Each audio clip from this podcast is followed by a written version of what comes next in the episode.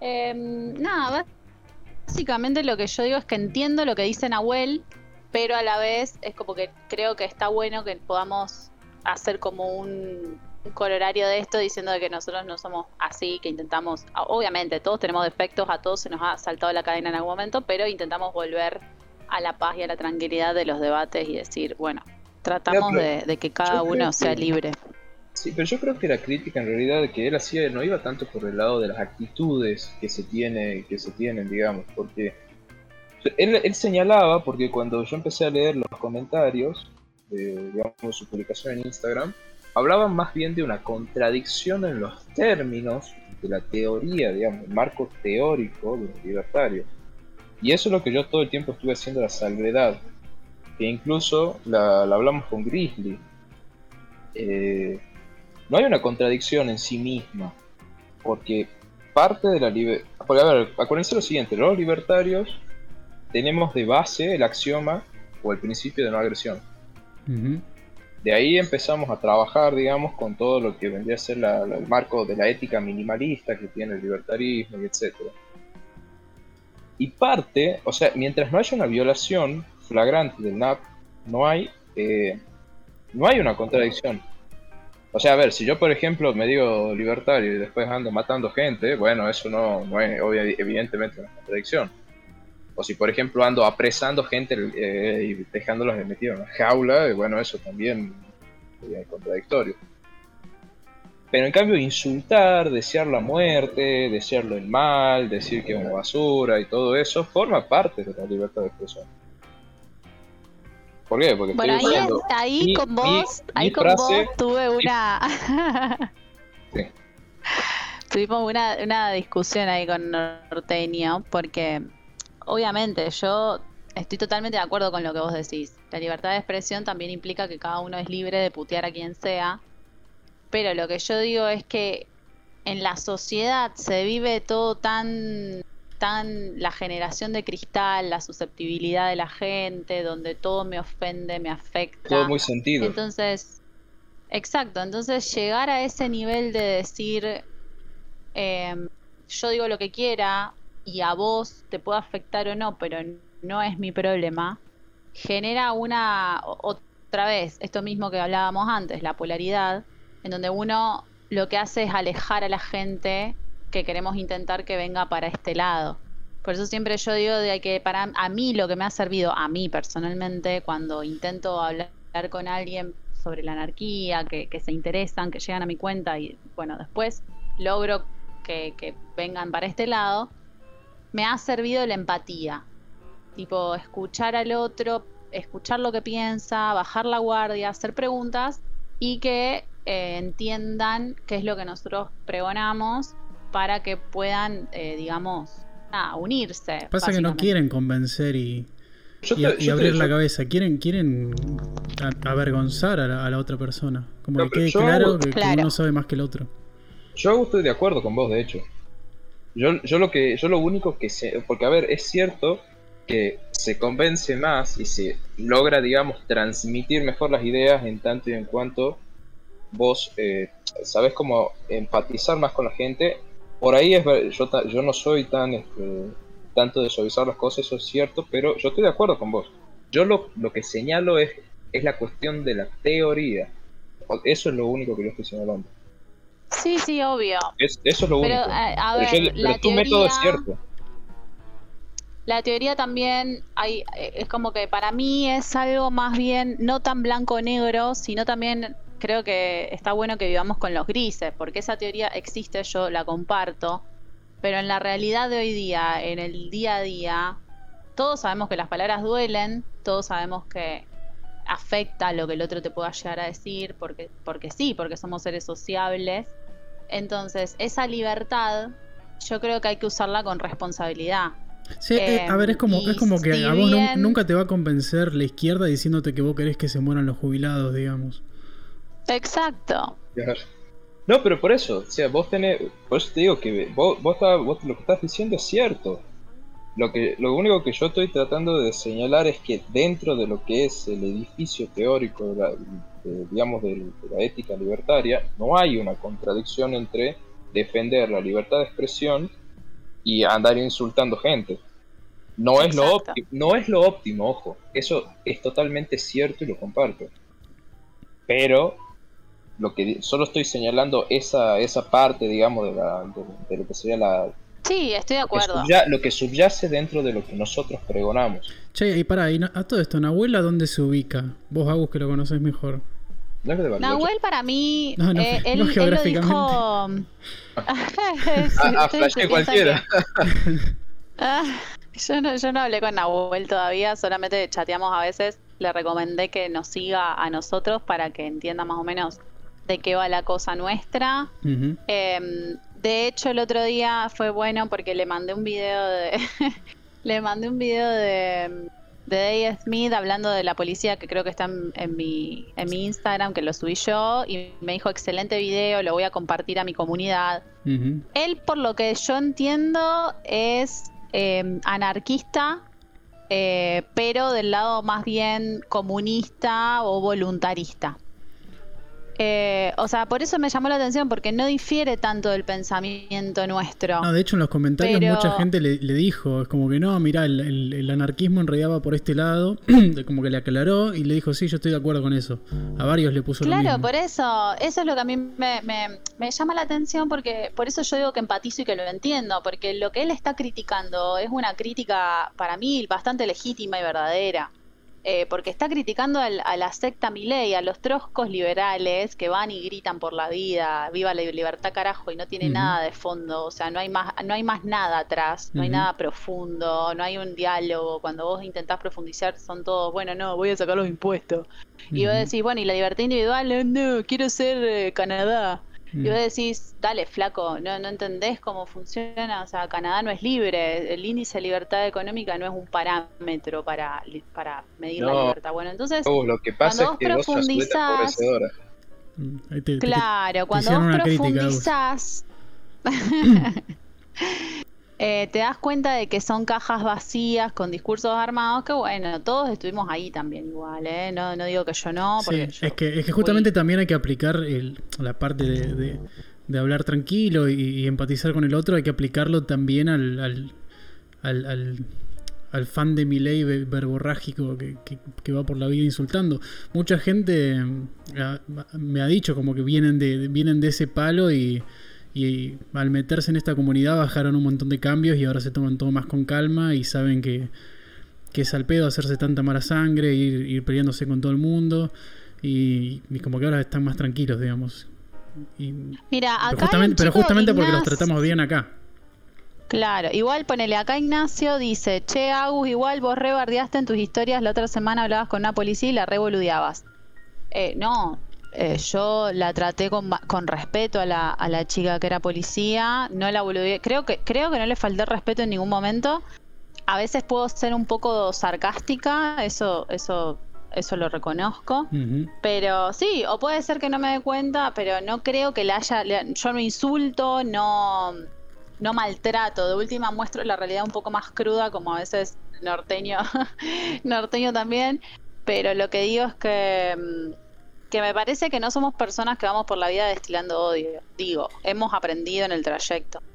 Eh, voy a intentar mejorar mis modos. A veces puede ser que sea un poco igual, no sé, como seca. No, igual eh, fue, fue bastante curiosa tu charla con, con la oficial de policía. Porque estaba muy, muy a flor de piel todo el. Con la policía. Sí, todo, Ay, me este parece como todo lento. todo este mecanismo, ¿no? Para, para que no piensen, es como quedó, que quedó muy, muy claro en esa charla que tuviste. Fue terrible para mí. A mí me pegó. Me hizo mal. Esa charla me hizo mal, chicos. me sentí muy mal. Sobre todo si pensás que es, es el promedio, digamos. Esa, esa es la forma de pensar que manejan. No, pero aparte literalmente la chica policía me dijo como que nada, ella era como una abogada, que a veces tenía que defender a violadores y a veces tenía que defender a la gente buena. Entonces, nada, que por eso no se lo cuestionaba. Y ahí es cuando yo básicamente entro en colapso. Mm. Porque yo no, no puede ser que, que, que escape de tu entendimiento el problema grave de fondo que es esa esa profesión que llevas adelante. Pero bueno, no es fácil, no es fácil cambiar, hay todo un problema filosófico detrás. Pero vos también pensás lo, lo siguiente, o sea, ponete en el lugar de, ella. Eh, pensá que, a ver, eh, para ponerlo en contraste, vos imagínate que toda tu vida te... Por, por supuesto que tus dos padres son policías, son policías, ¿sí? Toda tu vida, o sea, no sé si eran policías o no, pero hagamos una suposición. Toda tu vida te han dicho que ser policía es genial, que está re bien, que el Estado te cuida, que, la policía te protege, que la policía está para servir al pueblo, a la constitución y todo, todo eso que nosotros ya sabemos que es un verso. Eh, que de repente venga alguien y te diga lo contrario, es chocante. Es muy chocante. Vos estás básicamente subvirtiendo toda la base de la base de valores. No es que vos estás ya hablándole sobre un, sobre un valor, una, eh, una conclusión que se haya generado desde la base de, Además también económica. Sino que, sino que vos estás atacando directamente la base de su, de sus nociones, de su filosofía. Es, o sea, es muy chocante y entonces capaz que vos le decís y ella no quiere escuchar. No le importa. Y como no le importa, vos le podés decir mil veces lo mismo y te va a seguir saliendo con cualquier otra cosa porque cambiar, cambiar las bases de pensamiento y también este, cambiar las cosas elementales en las que vos crees o en las que vos estás seguro de que son así, es muy complicado porque básicamente estás dando un giro de 180 grados a todo lo que vos pensabas. Eso me pasó a mí, por ejemplo, cuando yo pasé, bueno, de, de generación a ser libertario. Bueno, pero a eso es lo que voy, Norteño, justamente a eso voy. O sea, si vos lograste cambiar, si yo logré cambiar, si Lev logró cambiar, Carabina, si todos logramos cambiar de idea, ¿por qué ella no? O sea, ahí, ahí voy a tomar un comentario que de, de Sacacaca, que él me dice todo el tiempo. Deja de pelear con pelotudos por Instagram, que qué sé yo, no pierdas tiempo, que no sé qué.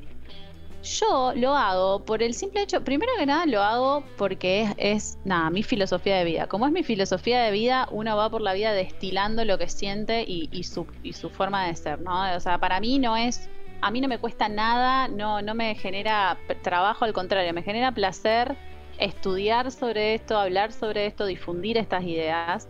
Y aparte lo hago porque conmigo tuvieron paciencia. O sea, cuando yo era, que pensaba totalmente distinto, y logré cambiar de idea, logré cambiar de idea porque alguien estuvo ahí del otro lado intentando escucharme, empatizó conmigo y me dijo, no, mira, estás equivocada en esto, en esto y en esto. Fue una, un baldazo de agua fría, pero con el tiempo nos dimos cuenta y todos pasamos por el mismo proceso. Entonces para mí no es una pérdida de tiempo escuchar al otro e intentar mostrar mi forma de pensar. ¿Por qué? Porque siento que si yo me tomo el trabajo de hacerlo, el día de mañana vamos a tener una sociedad mejor para dejarla a nuestros futuros hijos y a los que vienen atrás nuestro. Entonces, cuando, cuando yo los invito a todos mis seguidores a que no hagan eso de descartar al otro por ser zurdo o descartar al otro por pensar distinto, al contrario, que lo escuchen, le pregunten y traten de que entre todos resolver las cuestiones y las diferencias, porque si no empeora la grieta y los que ganan son los políticos. Sí. Exacto. yo quiero acotar algo. Si, si libertad y armas no te caía mal en no tuviste infancia. A mí no me cayó mal. No, me cayó como el orto. a mí me, cayó, como el orto. A mí me cayó mal. De hecho, este, yo agradecí de haberme encontrado con él y contrastar a todo, porque yo bueno, ustedes ya saben de dónde venía, pero. Pero no, yo conozco gente, me ha, hablado gente que le cayó muy mal. Hay gente que lo ha dejado de seguir por cómo le cayó. Pero se ve que. Es que depende. depende del temperamento. Yo tengo una amiga que ahora que es como que se, terminó siendo amiga de él, digamos, porque. Eh, como que mi amiga siguió hablándole en vez de, simplemente resignarse, pero la mina lo ha llegado a putear, digamos. Y, y Juan, en vez de de, putearla, de devolverle la puteada, se cagó de risa y, y, como que el loco es ácido, pero es, pero es tolerante, digamos. Entonces, eh, capaz que él, él, él te está tratando de una forma que él toleraría perfectamente que lo traten. Entonces mucha gente él se, se enoja con él y como que considera que, que- que los está reforreando, pero él no tendría ningún problema de que lo traten exactamente igual.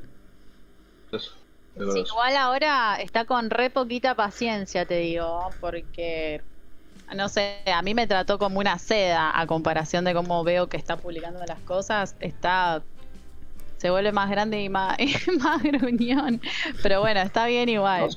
A mí siempre me trató bien. De hecho, como yo No, te digo, digo las yo cosas llegaba... que está publicando. Ah, sí. A mí, yo me acuerdo que cuando yo recién este, llegué a su cuenta, eh, yo, digamos, venía de, de, de- del anarcomileísmo, digamos. Eh, y tenía más o menos unas ideas, como unos lineamientos, no entendía prácticamente nada. Eh, y de golpe me encontré, digamos, con él y, y yo veía que el tipo sabía bastante y que se tomaba el tiempo de explicarme. Y eso fue genial. Porque también lo que me gustaba de, de su estilo es que me decía las cosas de manera clara y concisa y no me daba vueltas, ni tampoco me lo intentaba adornar. Me decía, así es. Bueno, ahí decían que hay gente, mira, eh, Jorge dijo que le cayó mal por lo choqueante de sus ideas.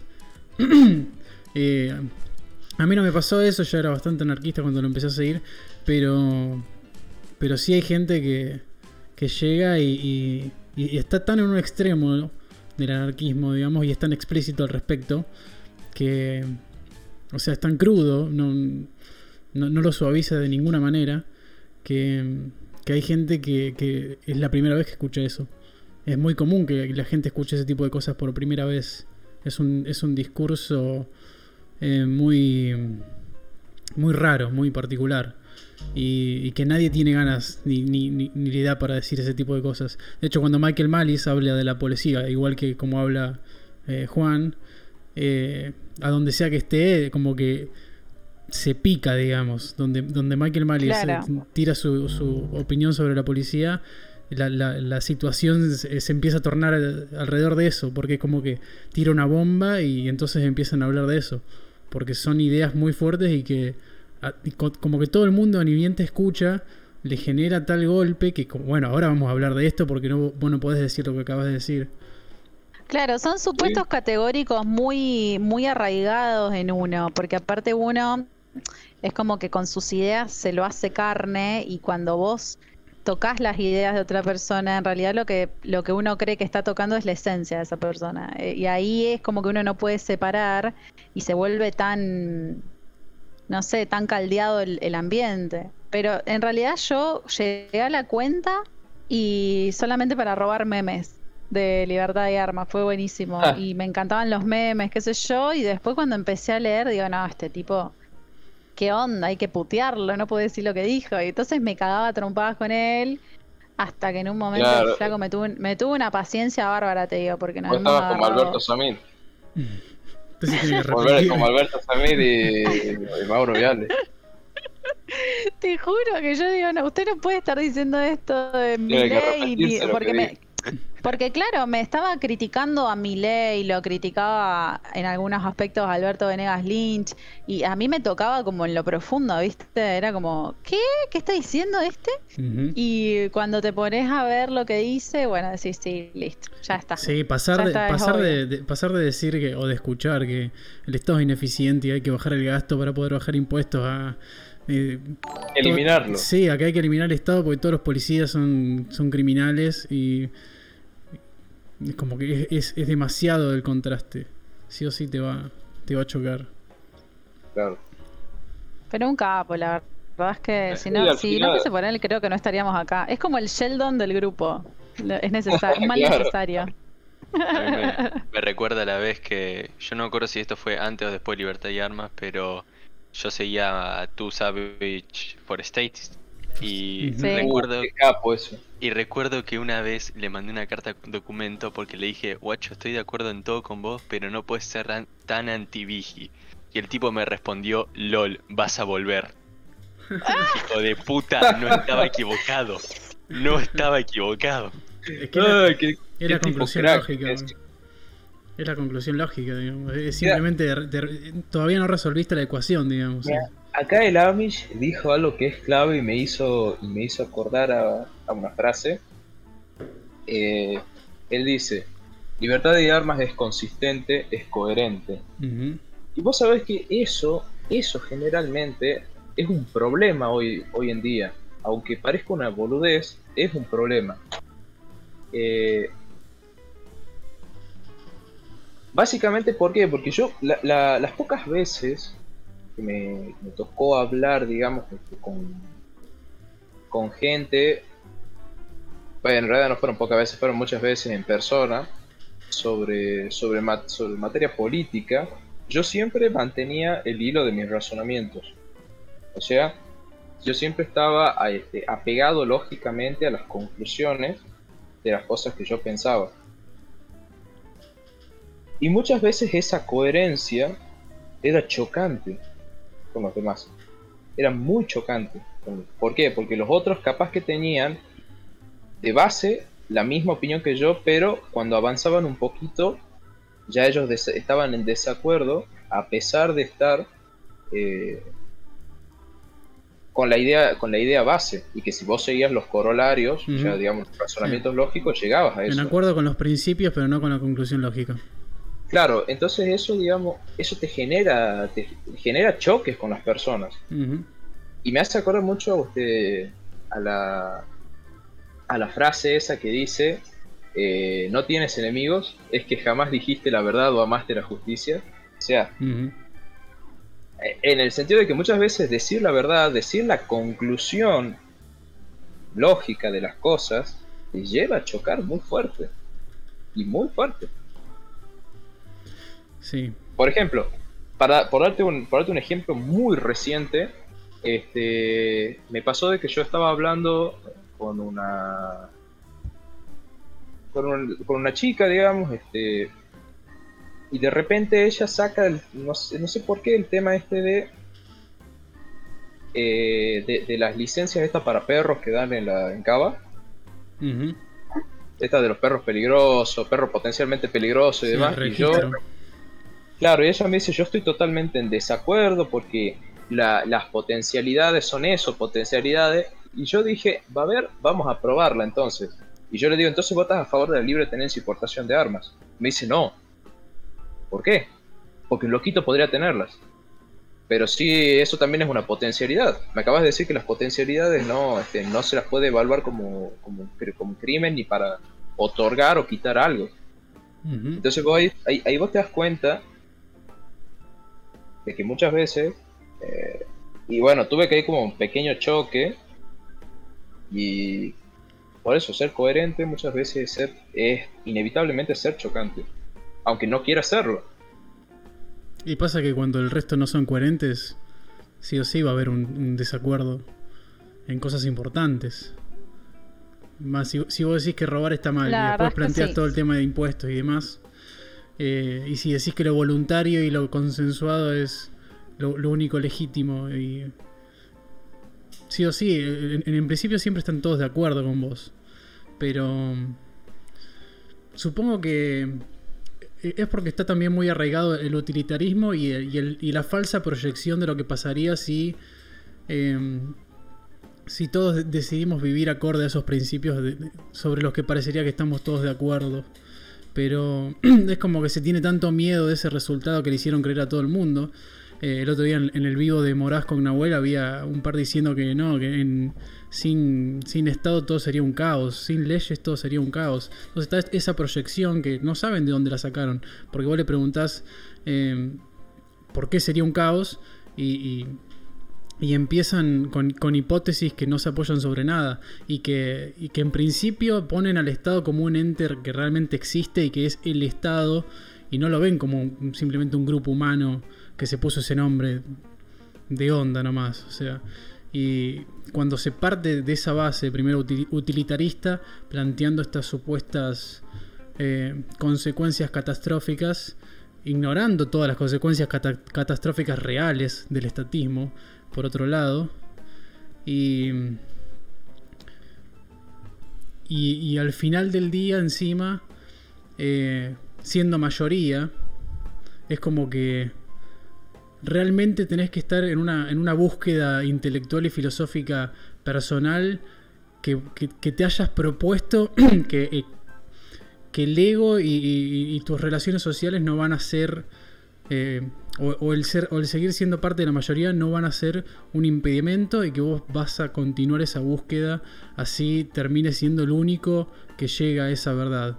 Entonces hay, un, hay un compromiso que si no está, todos, todas estas cosas, volverte minoría, tener que ir en contra del relato, eh, dejarte llevar por estas proyecciones que te hicieron creer, tenés demasiadas cosas que te van a frenar y si no estás realmente comprometido con la verdad, te van a frenar indefectiblemente. Ahí eso es clave, o sea, esa búsqueda que, que vos decís, es como que me hace acordar, si nosotros no estamos en esa búsqueda permanente por la verdad, si no somos personas curiosas, porque en el fondo hay algo que no nos cierra. ¿Por qué nos damos cuenta? Porque, porque estamos angustiados, vivimos mal. Entonces, ¿qué hacemos? Eh, lo que hacemos es tratar de ocultar esa angustia con cosas banales y, capaz que del, del, mundo de la estética, qué sé yo, en Netflix, boludeces, TikTok. Entonces llenamos ese, esa angustia y ese vacío con nimiedades y lo que hacemos es taparlo, intentar taparlo. hay mucha gente que se refugia en el veganismo o no sé, o en boludeces. Eh, no, no digo que el veganismo sea una boludez, sino como que, o en los astros, en cosas, en como que tratar de explicar esa angustia que uno siente eh, con luchas que no los llevan a resolver los, problemas profundos filosóficos y, que cada uno tiene adentro, sino que como que tapan esa angustia. Y me hace acordar mucho al, cuento de Sísifo, no sé si lo conocen, en donde, bueno, Sísifo es castigado por el dios Zeus em, y lo que tiene que hacer es todos los días de su vida volver a agarrar una piedra que se, le impuso y llevarla a una montaña. Y cuando llega a la cima de la montaña, la piedra cae instantáneamente y tiene que volver a subirla. Entonces esa repetición es, el que vivimos hoy día a día. O sea, vivimos en una repetición constante que no nos lleva a cuestionar absolutamente nada, ni a profundizar en nada, ¿Por qué? Porque capaz que profundizar nos lleva más a angustia, pero cuando vos entras en contacto con esa sombra, con esa angustia, podés empezar a resolver los problemas realmente como deberías resolverlos y no taparlos con cosas banales o burdas eh, o superficiales. Entonces, eso es algo que nos lleva a las resoluciones que vemos en el mundo. El mundo hoy día, si vos te pones a ver, obviamente no en los canales normales de televisión, sino en los, en los independientes. Ves que Francia está en caos, que matan a la gente en la calle, ves lo de Cuba. ¿Y por qué ves eso? Porque es este mismo estallido de, de tapar las cosas y no resolver cuestiones profundas, no sentarse a dialogar con el otro. Entonces, cuando vos no resolves, pasás directamente a la violencia y, ese es el camino que nosotros recorrimos, pero primero para, para llegar a esto tuvimos que pasar por momentos horribles, o sea, yo me angustié un montón. A mí ser anarquista me llevó a, no sé, a deprimirme, a, darme cuenta de cómo funciona el mundo. Digo, esto es una mierda. Eh, eh, o sea, uno pasa por momentos oscuros, pero decís, bueno, ahora que yo ya sé toda, toda esta información, ya tengo todas las herramientas, ahora sé cómo resolverlo. El tema es que la gente no quiere atravesar por esto, porque es, es como, no sé, escalar una montaña y no estar preparado. Entonces, no es nada. No sé, en mi caso particular, cuando, cuando yo, digamos, este, terminé de abrazar la filosofía anarquista, eh, durante un pequeño tiempo como que me agarró un grado tremendo de impotencia, pero después de que pasó eso, eh, empecé como, fue como una relajación tremenda, porque fue como dar respuesta a tantas cosas que antes como que estaban así medio perdidas en pedos mentales, digamos. Que era un poco, hay un poco lo que dice Agus, de, de que es como que no profundizaba, no, no, no, no ahondaba en la materia. Y es como que, bueno, de ahí pude como que darle, ahondar en ciertas cosas de una mejor manera. Y eso me gustó, porque a mí yo soy muy reflexivo. El tema de la, de la montaña Callate, también. Norteño, si vos te juntás con el Charlie a escuchar el discurso de Bolsonaro. Eh, boludo, hablando de ese Charlie, me da un cringe ese tipo, por Dios. ¿Para qué, Charlie? El Charlie igual con Peronia. Ah, ya sé. Ese tipo me da un cringe impresionante. Es muy... Yo vi un video del chabón y no, me gustó y no vi más. No, te juro, es muy... No me da ganas de... De, de saber nada de él, pero bueno. Ah, no, pará, yo me confundí con, con Es de Peroncho. ¿Quién es Welcome to Peroni? Welcome Peroni. Con Peronia. Buscarlo, buscarlo. Uf, A ver. Anda a buscar, anda a buscar. me, me suena muy vagamente. Es pero un no estoy- flaco morocho que hacía los los Peronia Awards, algo así, como los premios Peronia. Veamos. Sí, es verdad, es tucumano. Che, ¿ustedes Ya, por- escucharon todo lo que yo dije? Porque se me cortó en un momento. Yo, yo escuché hasta la parte donde se te cortó. Yo escuché algo. Ah, de- ¿dónde se cortó? Se cortó cuando estabas hablando de. Eh, de las A ver. De cuando, de cuando encontraste, de cuando encontraste respuestas en el anarquismo. O sea que te daba, que te daba, que te dio mucha angustia y que después. Claro, te da como, lo que yo decía es que te da angustia, pero después cuando ya tenés toda esa información, decís, bueno, loco, ya está. Esto es todo lo que la información que tengo y ahora ya tengo las herramientas para resolverlo. Cuando vos Ah, ya tenés Hola, eso Ricardo. claro. Hace Eh, bastante que está Richard. Pero no entiendo, ¿por qué estoy viendo un Eh, dis- un- un- una clase de diseño de página web desde cero? De Welcome Peronia. ¿qué? Yo pensé que hablaba de política. Bueno, este, ¿qué, qué sigue Agus? No, lo que decía era que mm, una vez que uno pasa por todas esas circunstancias, esa angustia, esa depresión de decir, bueno, en realidad básicamente todo el mundo está mal, todo está mal. eh, Todo el maldito sistema está la- mal. Exacto, así igual. Eh, Ah, mira. ahí vos tenés... Acá hay, ¿Qué? una, pregu- acá hay una pregunta que me pareció importante de Mil González. Hablando en serio, ¿qué libros, re- qué libros recomiendan? Eh, ¿Ustedes tienen alguno, chicos? Yo tengo un montón. ¿Para qué? yo te, yo te voy a tirar varios, pero... Sí, igual. No, eh, el primero o que sea, se me ocurre sobre es- teoría anarquista. Anatomía del Estado, eh, Vicios y Virtudes de Spooner, em, nada, de, Mur- de Murphy, hay varios. Eh, presión. Mira, yo lo que te, yo digamos la, lo que generalmente les suelo recomendar a la gente que me pregunta es que primero lean Introducción a la Escuela Austríaca de Economía de Gabriel Zanotti, porque ese, ese, no, no, parece una boludez, pero en serio, es muy importante para poder entender después muchas cosas que van a decir, este, sobre todo los libertarios. Ese librito es cortito encima, ¿no? Creo que son, acá lo tengo, ¿eh? ¿Cuántas páginas tiene? Así es, libros cortitos, Leona, sin traición. Sí, es también 152 páginas tiene el librito. Introducción a la Escuela Austríaca de Economía de Gabriel Zanotti. Mm. Eh, ese es buenísimo. Y después se lean el Manifiesto Libertario de Rothbard hacia una nueva libertad. Y de ahí la ética de la libertad. Eso también es bueno. Y, y bueno, eh, después, bueno, todo, todo lo que quieran. Y sobre todo les lo que, lo que les comentó Agus, Anatomía del Estado, que bueno, es un trabajo de Rothbard. Y después, bueno, de eso también Vicios. ¿Cómo se llama? Eh, Vicios y Virtudes y de. Lisander Spooner. Sí, Está todo en la biblioteca de Mentolate. Sí. Acá hay uno con el que me estoy peleando por Instagram que me discute el tema de las drogas, así que también voy a recomendar que lean algo de escotado, lo que sea, sobre drogas. Eh, De Spooner también yo- uno que siempre me estoy Anarquismo peleando con alguien estatista. bien, pero...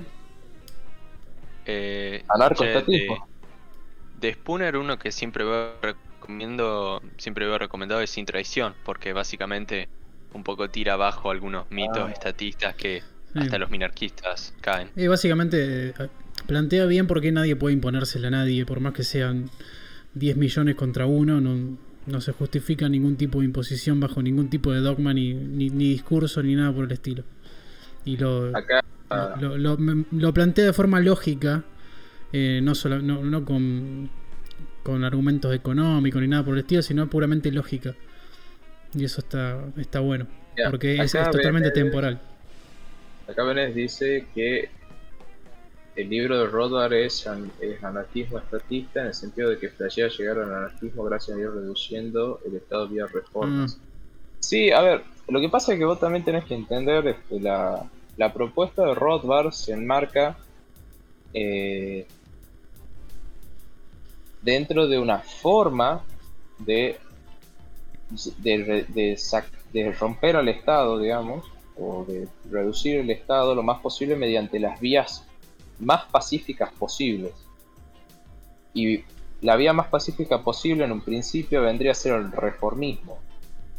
Eh, ya después tenés eh, vías más eh, revolucionarias, digamos, que no por eso son violentas, como por ejemplo el agorismo y cosas de estilo.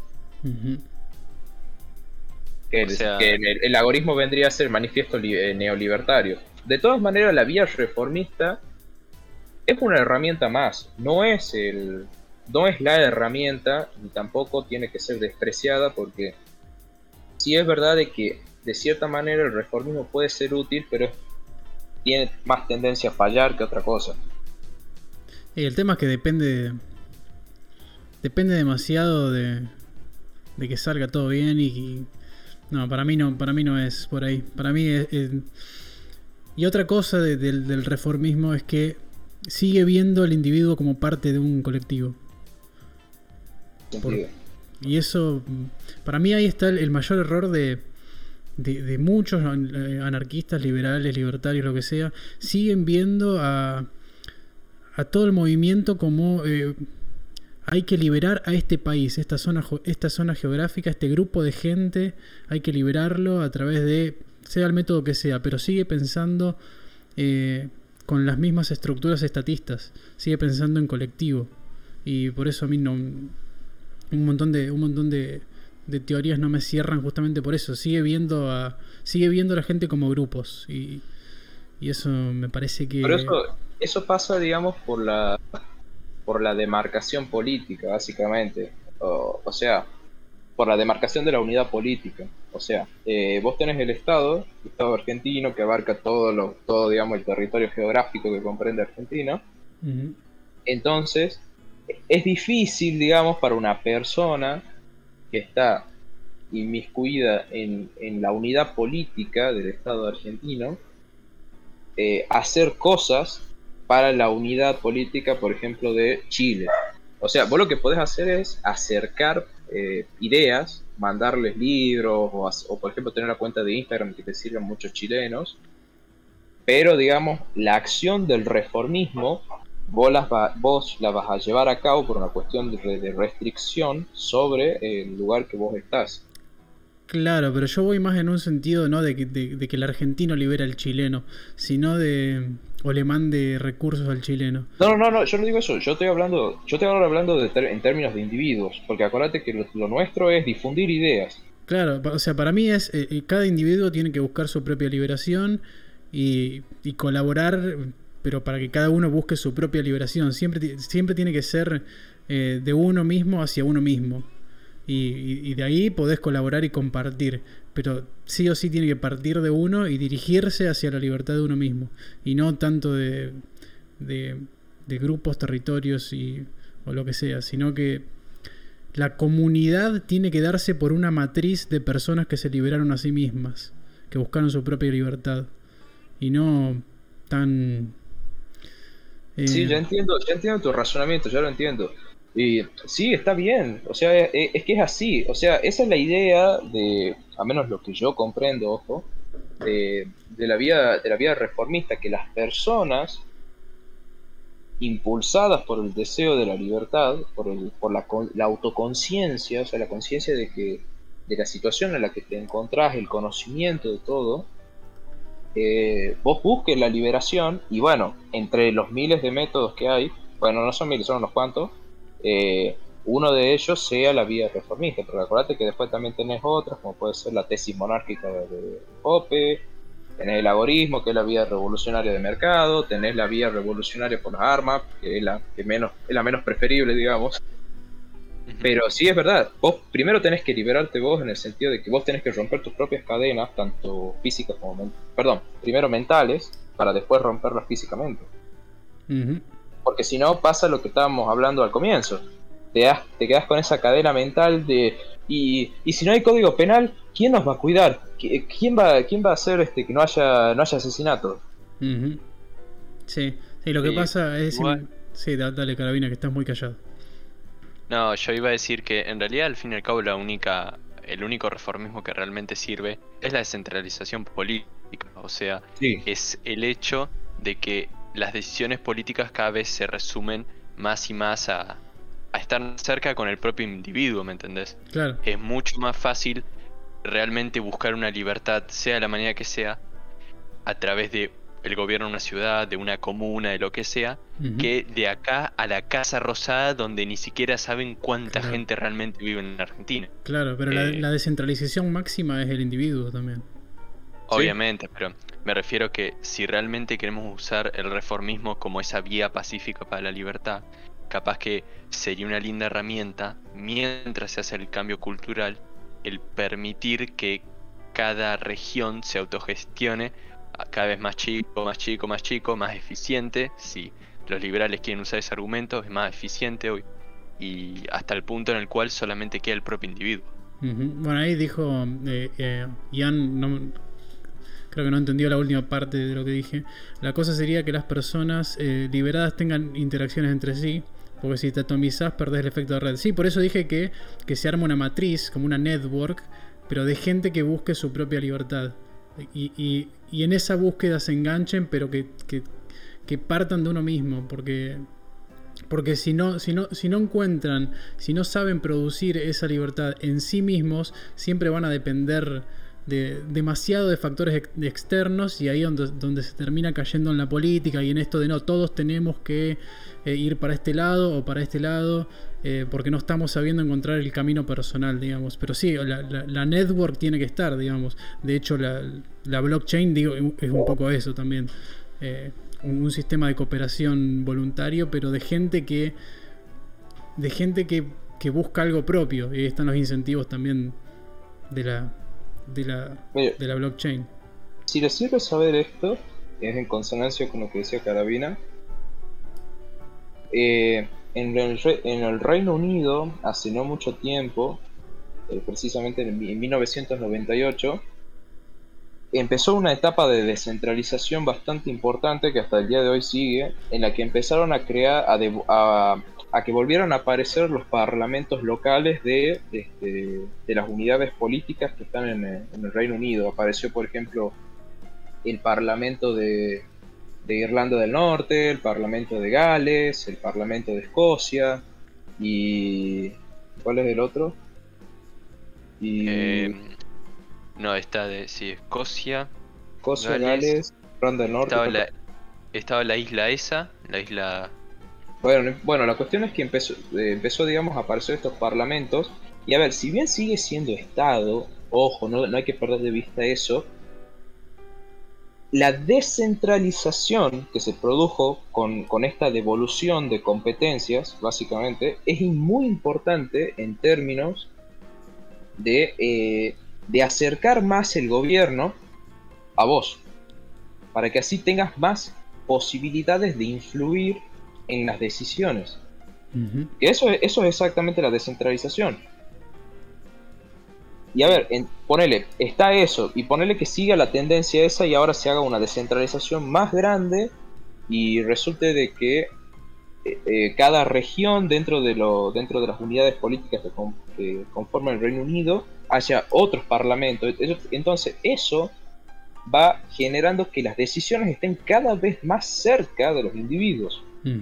O sea, no es lo mismo tener un pelotudo en Buenos Aires, ahí en la ciudad de Buenos Aires, un un legislador que anda a saber si, si, si siquiera sabe de, de, la localidad donde vos vivís, si le vas a pedir algo. es muy difícil, es muy difícil incluso influenciar decisiones. En cambio, es mucho más fácil para mí ir y tocarle la puerta al legislador este, tucumano y decirle, che, hijo de puta, ¿verdad? Che, Sí, acá- o sea, Dale, dale. Después nada, plantea algo. una cosa que igual que es importante cuando miramos Reino Unido o todos estos países es el hecho de que más allá de que tengamos cada vez estas regiones más eh, democráticas, por así decirlo, al fin y al cabo el Estado Nacional sigue teniendo una enorme cantidad de poder. Entonces, cuando presentamos, por ejemplo, el control de armas, cuando decimos que queremos centralización política, nos referimos a que es como Estados Unidos. Tenés estados como California que son recontra desarmistas y tenés estados como Nevada o bueno, capaz que Alaska, por ejemplo, que son mucho más libres y hay una diferencia bastante sustancial. Eh, no es como Inglaterra donde las leyes que dijeron a nivel nacional medio que te las bancás y no hay ninguna manera de cambiarlas a nivel regional. Eso tiene mucho que ver con que las etapas de descentralización están recién empezando, en cambio el modelo estadounidense es mucho más descentralizado. Vos imaginate que allá todo lo- todos los estados federados tienen su propio código penal, su propia estructura legislativa, tienen muchas competencias que no existen allá. Lo que yo trato de resaltar justamente es el hecho de la descentralización. Es más, por ejemplo, ahora en España se está viviendo con todo este tema de los independentistas catalanes, de que están viendo de devolverle más competencia desde, el- desde lo que sería la unidad política central, o sea, el Estado Nacional, a la comunidad autónoma. Eso es un acto de descentralización y eso acerca más las decisiones a los individuos. Eso, digamos, lo que en tanto y en cuanto no, no se pueda hacer, eh, e- eliminar al, est- al Estado, cosas por el estilo, lo mejor que puede hacer es, es descentralizar lo más posible. Es más, la idea del, del federalismo en sí misma es la de que las decisiones políticas estén más cercanas de las personas que viven en ese territorio. De hecho, se puede llegar a un estado de anarquía sin haber descentralización completa. Sino que haya un Sí, estado. de- también. un estado- Sí. una- que la centralización que hay sea eh, sumamente tolerable. Como decirte, un barrio entero toma las decisiones de forma centralizada en un comité, pero es un barrio, entonces la gente que, que de ese comité vos la conoces y está todo bien, qué sé yo, hacen las cosas más o menos bien, te importa un carajo. Entonces lo aceptás. Y si no, no, no está todo en tus manos, pero no te importa, entonces está todo bien. Y, y se podría decir que hay un- una relación voluntaria para con tus vecinos eh, en cuanto a que un grupo centralizado tome las decisiones. Eso sería en el Claro. caso de que vos lo delegues voluntariamente. Claro, es que. Sí, Eh, sí, o sea, sí, sí. la, la centralización en un caso voluntario es, bueno, es otro tema. Nosotros estamos acá hablando Sí. de la Pero- centralización coactiva, que Claro. eso es muy, es muy peligrosa. Es que justamente pasa, sí, obviamente sí, pero eh, sí, pero ahí digamos el problema está puramente en la coacción más que en la centralización. El problema Sí. es que eh, cuando se habla de 40 millones de personas es prácticamente imposible que haya una centralización voluntaria. Sí o sí va a haber coacción ahí. Y a medida que, re- que reduce el número, se va abriendo cada vez más la posibilidad a que la centralización sea voluntaria. ¿Por se qué está se haciendo la ríen, mierda en el chat, boludo. La vida me, me hizo Ana. tu primo, pero el norte me hizo tu esposo. eh, boludo, caguense de risa, pero bastante normal. Eh, eh, parece de tener de, de, de acá, digamos, en el norte, los padres primos, cosas por el estilo. ¿Pero primo directo Ah, o, o- No, primo segundo, tercero, por ahí. Ay, ay, ay, conoció caso de primos hermanos, ¿no? Pero eso es muy turbio, ya. Che, bueno, pará, antes, antes, antes que me olvide, ahora no lo voy a buscar porque me, acuerdo del planteo. Pero Ian había, había dicho eh, que qué sería, qué consideramos que sería más conveniente. Eh, formar una comunidad voluntaria donde, bueno, que nos juntemos todos o mantenerlo descentralizado, digamos, di- di- distribuido para que no nos caigan a todos y, y si el gobierno nos quiere meter a todos ju- juntos presos por ser loquitos que no viven bajo sus reglas, estamos todos en el mismo lugar. Mira. A ver, opinen ustedes, yo después digo. ¿Cómo? No, opinen ustedes, después digo yo. Bueno, a ver, carabina. Che, ¿y Agus? No sé. Espera, ¿Agus? ¿Hola? Au se mutió. Se mamó. Banca. Planteo la pregunta esa de nuevo, porque me perdí. ¿qué, ¿Qué es más conveniente? ¿Juntarse en una comunidad anarquista O sea, Sí. o mantenerse distribuidos para que no nos caigan y nos partan a todos juntos? a ver, para mí Y la yo- comunidad funciona igual, porque mm, fíjate los Amish, viven en comunidad y nadie los va a joder. Pero habla vos, Carabina, dale, te toca, es tu turno.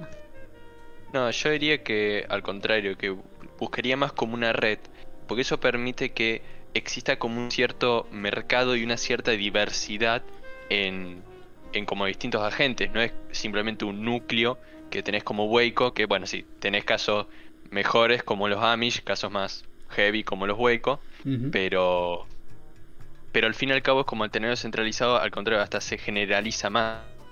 Es como que estas ideas no sabría cómo explicártelo, pero es como no querés meter todos tus huevos en una misma canasta.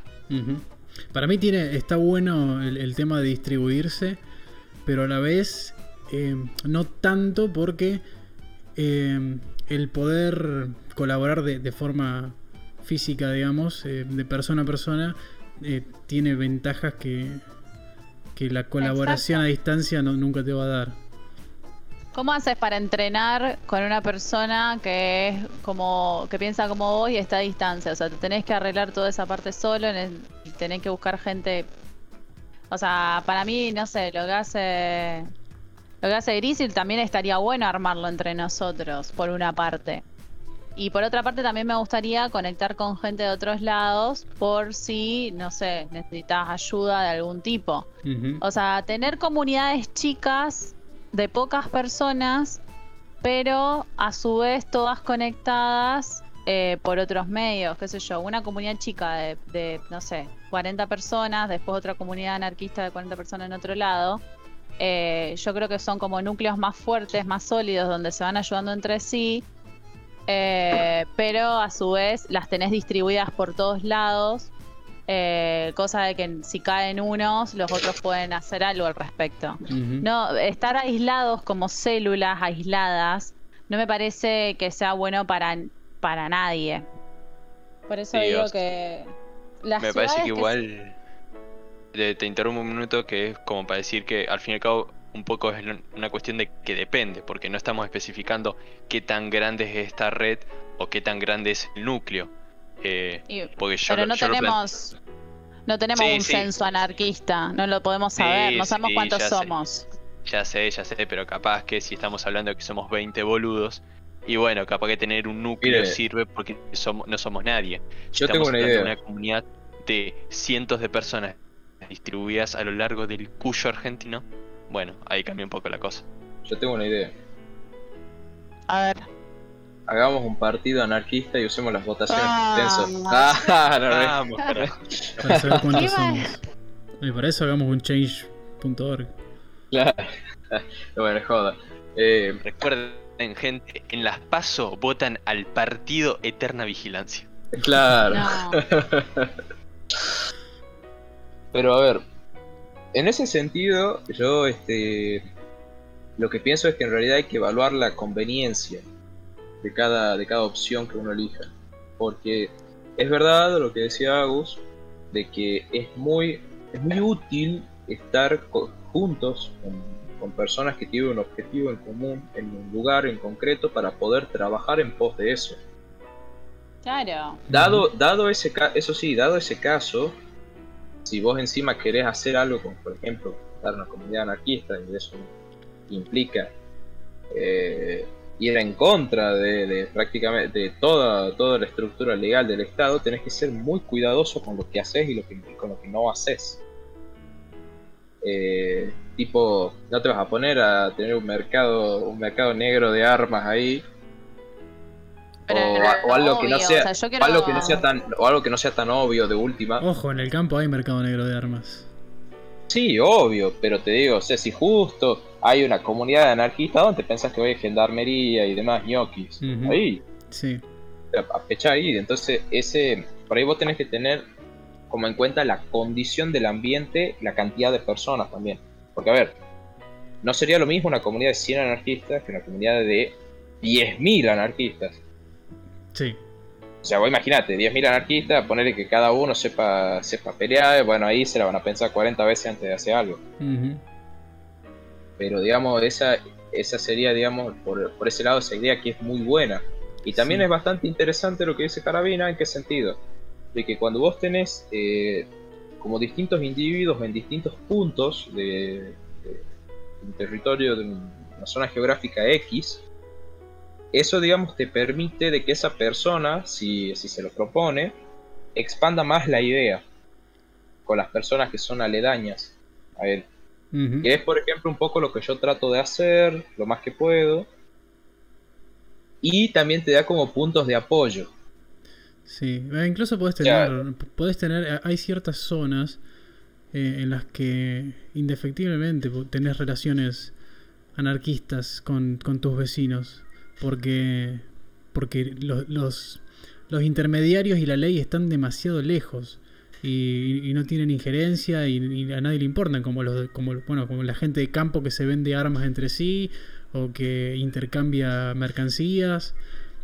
Eh, eso Claro. es, es todo anarquista, por más que jamás mencionen la palabra anarquista ni lo tengan en cuenta en lo absoluto. Bueno, nosotros lo que vamos a comerciar van a ser zanahorias, rábanos y ah, algún Y que otro polenta. estupefaciente. Zapallito. Claro, zapallito. Zapallito con relleno blanco. Epa. Se ponía a hablar de comida. No, no, no me, no me entendieron, pero bueno. Ah, me, me hiciste acordar de South Park que hacían el, la marihuana con, con Claro, se Con agarraba nieve- nieve de Navidad. decía, ah, estoy re duro. ¿Cómo se llama? De, Chris- Chri- Christmas Snow se llamaba, era marihuana con merca arriba. Ah, eso me hace acordar a Marito Baracus y el Nevadito. Acá sí dice rábanos, silenciadores y zapallito granadas. Podemos hacer como, ¿cómo era ese ese teléfono de pizza que vos llamabas y pedías, no sé, quiero una de anchoas y te llevaban una mina, no sé, rubia de ojos claros? Que salió el caso de una chica que pensó que le estaban secuestrando. Ay, sí. Pizzagate. Que, re- Eso. que recorre la del taxista, boludo. Pobre taxista. Sí, mal. Pobre, mal, fue re Pobre eso. pela. Pobre pela, boludo. Me hicieron acordar a eso, tipo, llamo y pido un zapallito y era una, una 9 milímetros y... Pero imagínate que, Está bueno, cómo, cómo- le tuvieron que explicar al taxista lo que, lo que acababa de pasar. Como que te metiste en, vos estabas pidiendo comida y te, te metiste en quilombo. Como que, Claro. no, pero pasa que hay una mejor- conspiración. Mire, a yo lo, tengo- lo- lo mejor fue que la mina cosa. se bajó y estaba tan asustada que se subió al auto de unos desconocidos para que la lleven a su casa. Tipo, imagínate esa situación. Estás escapando de un supuesto secuestrador y te subís al auto de un completo desconocido. claro. No sabía esa Mire, parte. yo tengo, yo tengo, a ver si después lo, si lo encuentro lo subo, pero yo tengo un, un PDF. Vuelta, el, el tipo le dijo que, la, la mina le dijo que frene y el tipo frenó, o sea, fue re raro. Claro. Sí, ¿cómo, ¿cómo es que decía? Quiero uno de un tostado con jamón y queso y el choripán que esté quemado, no sé cómo mierda era. Yo me entré a mear de la risa con eso, boludo. Me entré a mear de la risa. Aunque, aunque hubo, hubo un, pequeñi- un pequeño momento que digo, capaz que puede ser cierto, pero después cuando terminé, cuando empecé a verle la cara al tipo que lo acusaban, digo, no, este, bol- este payaso me gancho. No, además ves la cara del tipo que, que, que todavía no entendió qué pasó, digamos. Claro, estaba re perdido. Pobre, qué jodido, re jodido igual. Le arruinás la vida a alguien así. Che, pero Sí, ¿el, sí. el Pizzagate fue real o fue una pelotudez? Eh, No, sé creo que sí, fue real. Fue real, Eh, así, fue así real. Como, ese, como ese de la. ¿Cómo era este de, lo, de los cabinets? Cabinet gay. eh, los Wayfair. Well, well, sí. No, que vendían... No, Wayfair es una empresa que vende muebles y en muchas de sus páginas web vendían eh, así como armarios, eh, uno igual que el otro, y medio que tenían como todo el nombre, viste, todo el número de serie, toda la boludez, y justo muchos de esos armarios tenían nombres de personas desaparecidas. Eh, y es como que se sospechaba y que debido a que muchos de esos armarios costaban una millonada de plata, se sospechaba que en realidad no se vendía el armario, sino que te estaban vendiendo a la, a la persona, La persona. Ah, re turbio, boludo. No lo sabía eso. o sea, O sea, Eso- es eso como que yo ser. te vendo, te vendo el armario más Cheroni y adentro. Ay, no. Adentro viene. Viene alguien. Esta, esta, flaquita. Me compré No, un pero- Santiago Como me Maldonado. dijo. Como me dijo, como me dijo el cana, el cana el sábado, flaquita, cerré el orto, flaquita. Mm. No, pero eso puede ser tranquilamente. Acordate, lo que, lo que mejor se esconde está a simple vista. Puede ser. El otro día, ve- bah, ayer veía el, el video de el tipo este que, que tuvo un esquema Ponzi que era como un fondo de inversión que prometía, no me acuerdo el nombre, el tipo, pero lo que... Que, la boludez esa de, de- No, no fue una Ah. boludez, fue un caso, era, era un, era un capo de Wall Street, digamos, que tenía Ah, un fondo- decís me olvidé el nombre. Ponzi, era el apellido. No, no era Ponzi. Era un esquema Ponzi, pero era. eh, fue algo posterior, no fue el, el- el- el inventor, digamos, no fue el, el- pionero. Eh, un tipo de Wall Street que, que justamente atraía nuevos inversores, prometía unos rendimientos ridículos, el doble de lo que te da, eh, no sé, el SP 500, el doble del mercado, digamos. El, el tipo prometía 12% anual, mientras eh, lo normal es un 7%. O Intense Life, digamos. ¿No Claro. era Madoff? No, Fonsi dice. Ponzi, Luis Ponzi, Luis Luis Ponzi es un hijo de puta. Ah, un esquema Fonzi. un esquema Ponzi. Pero era. El de, Lo voy a el de buscar. despacito. Lo voy a buscar No, porque no, la historia es, morir. es zarpada. Ay, che, se van al carajo, así no se puede. Free Britney, Free Britney. No, no. Muy bueno, buena cuestión. Ujú. Che, Yo estoy buscando el tipo. toca. Toca hablar de, de temas de temas en serio porque van a pensar que este podcast es una joda. Eh, ¿qué, qué, qué piensan de lo que está pasando en Cuba? ¿Qué, qué onda? No sé, yo la Y- verdad que. Paso. O Paso, sea, o sea, palabra. Más de lo obvio no sé bien qué decir. ¿Qué pasa? Perdón, me tuve que levantar dos segundos. Igual ese tema seguramente De- lo vamos a hablar el, el viernes que viene. Ah, ok, ok. No quiero spoilear. Capaz, no sé, capaz. De Cuba, Capaz no. no de. Cuba. Y bueno, está, está, está, interesante, digamos, el asunto de Cuba, pero lo dejemos, eso. Lo hablen. dejamos para el próximo. Que hablen los expertos. Exacto. Los expertos de la pandemia. ¿Cómo Como la embajada con Danán. Vamos a la embajada. Van a embajada, chicos, qué cringe. Cállense que yo mañana tengo reunión macrista con Reunión el macrista. grupo. ¿Cómo es esto? Eh, Pero si siempre se Porque- junta con macristas, todo su Sí. grupo, su grupo de, de las clandes son todos macristas. Son todos macristas, la verdad que sí. Son los chicos de, de grupo joven que dijimos que íbamos a inventar, invitar a Yashi y nunca le invitamos. Pero Ah, bueno, ya va a venir.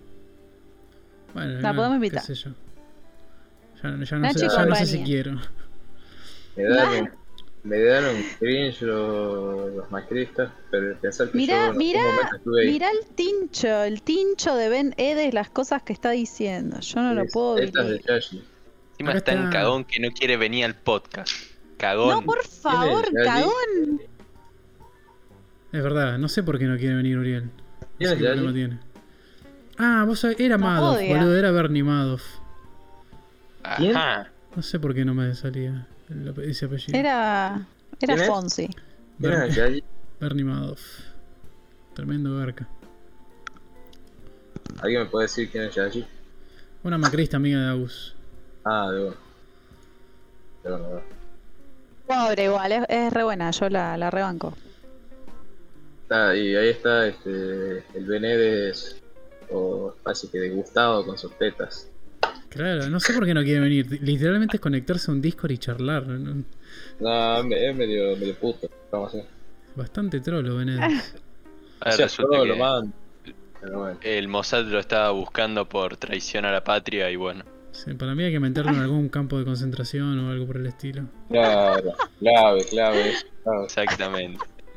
Bien anarquista lo nuestro. Hasta que se haga hombre y aparezca en un podcast. Mira, yo te dije, unos científicos europeos con PhD y doctorados dijeron que los judíos son inferiores a los animales. La ciencia Ah, justifica la violación del NAP. Ujú. Claro, o sea, Por razones favor. legales eso es un chiste. encerrarlo, encerrarlo a Benedés sería como encerrar a una vaca, digamos, es lo mismo. Claro, claro. Claro. Se están tirando con de todo, chicos. Acá nos van, a, sí. nos van a censurar el podcast. Es que es muy fácil. ¿Por qué no? No, Eh, volva- volvamos a la seriedad que hay preguntas volvamos a la ciudad, así que nos estamos yendo a la mierda, así como pasa siempre. Eh, Dicen acá, hay alguien, bueno, no sé si se puede decir esto en voz alta. Impresión Si hay 3D. alguien que, lo que preguntó Ian, sí, ¿se puede? Eh, hay un creali- Pero Necesitaba una mano. Eh, Mira, el que esté, el que es eh, Full pro con discreción, ese el tema es este es Grizzly. Grizzly sabe una banda de eso. sí, Grizzly sabe mucho de armas en general. Y Sí. Pero Grizzly sabe sobre todo en materia sí, de sabe modelar de- y, y cosas. Así que Sí, igual te digo, yo siempre que hay gente que pregunta de eso, al menos en la comunidad estadounidense obviamente, todo el mundo dice, fíjate la guía de Control Pew. Tipo, Sí. él lo hizo, supuestamente yo nunca la miré realmente, pero dicen que es APB, así que... Ujú. Ah, de una. Sí, la vida de No, este, Ian, agarrá y seguilo a Grizzly en su Instagram, ahí te paso su dije. Sí, busca Control Pew. Yo, ¿por qué no lo vi más? Si no lo dejé de seguir. ¿Lo banearon? Y ¿De el, eh, porque te, no te quieren a vos el...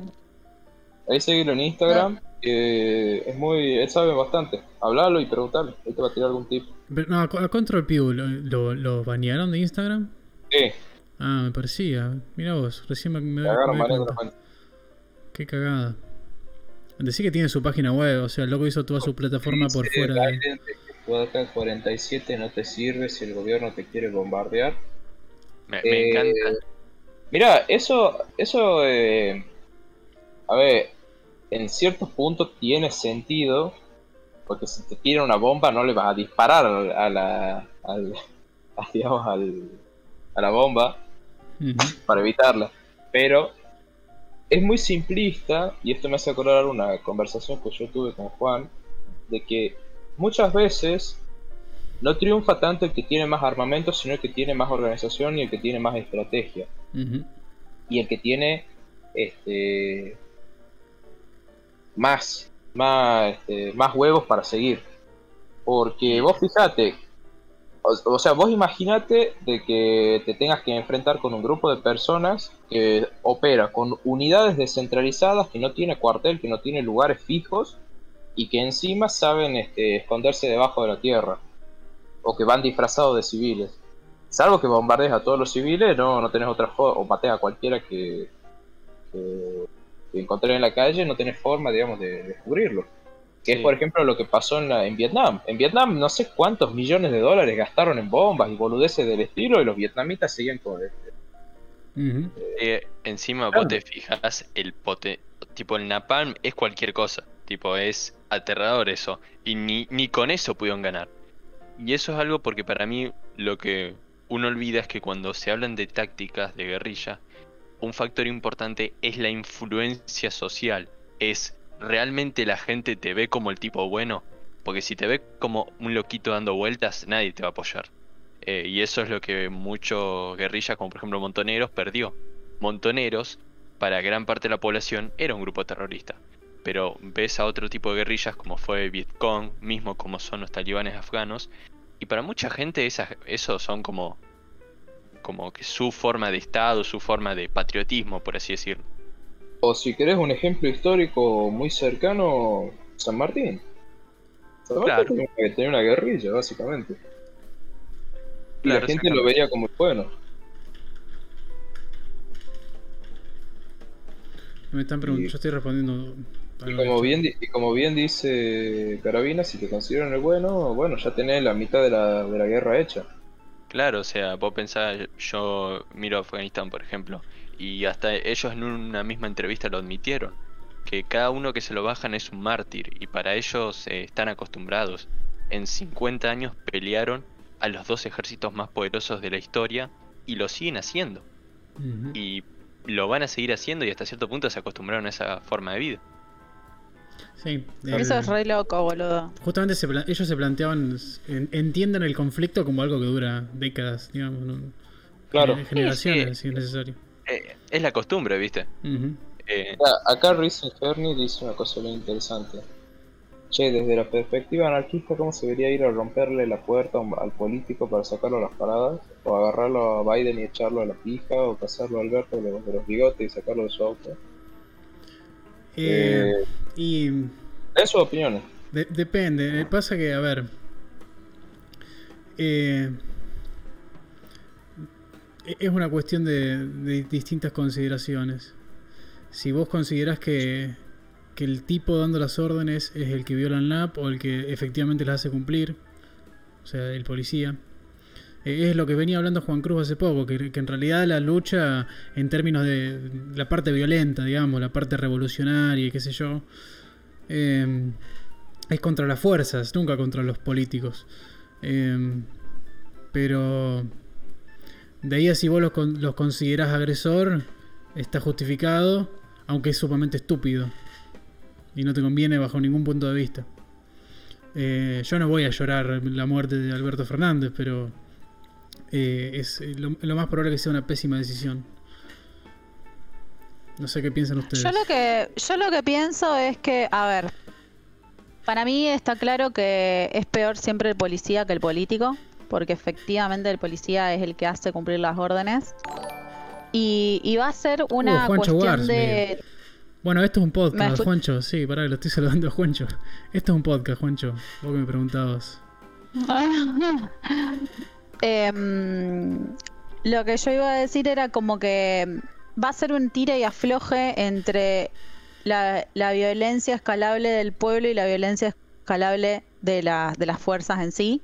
Y también lo que es muy importante, un factor que a tener en cuenta es el hecho de que vos tengas el visto bueno del pueblo, porque si vos actúas solo, yendo a matar a, a quien sea, al presidente, a la policía, y no tenés el apoyo popular, te la van a poner.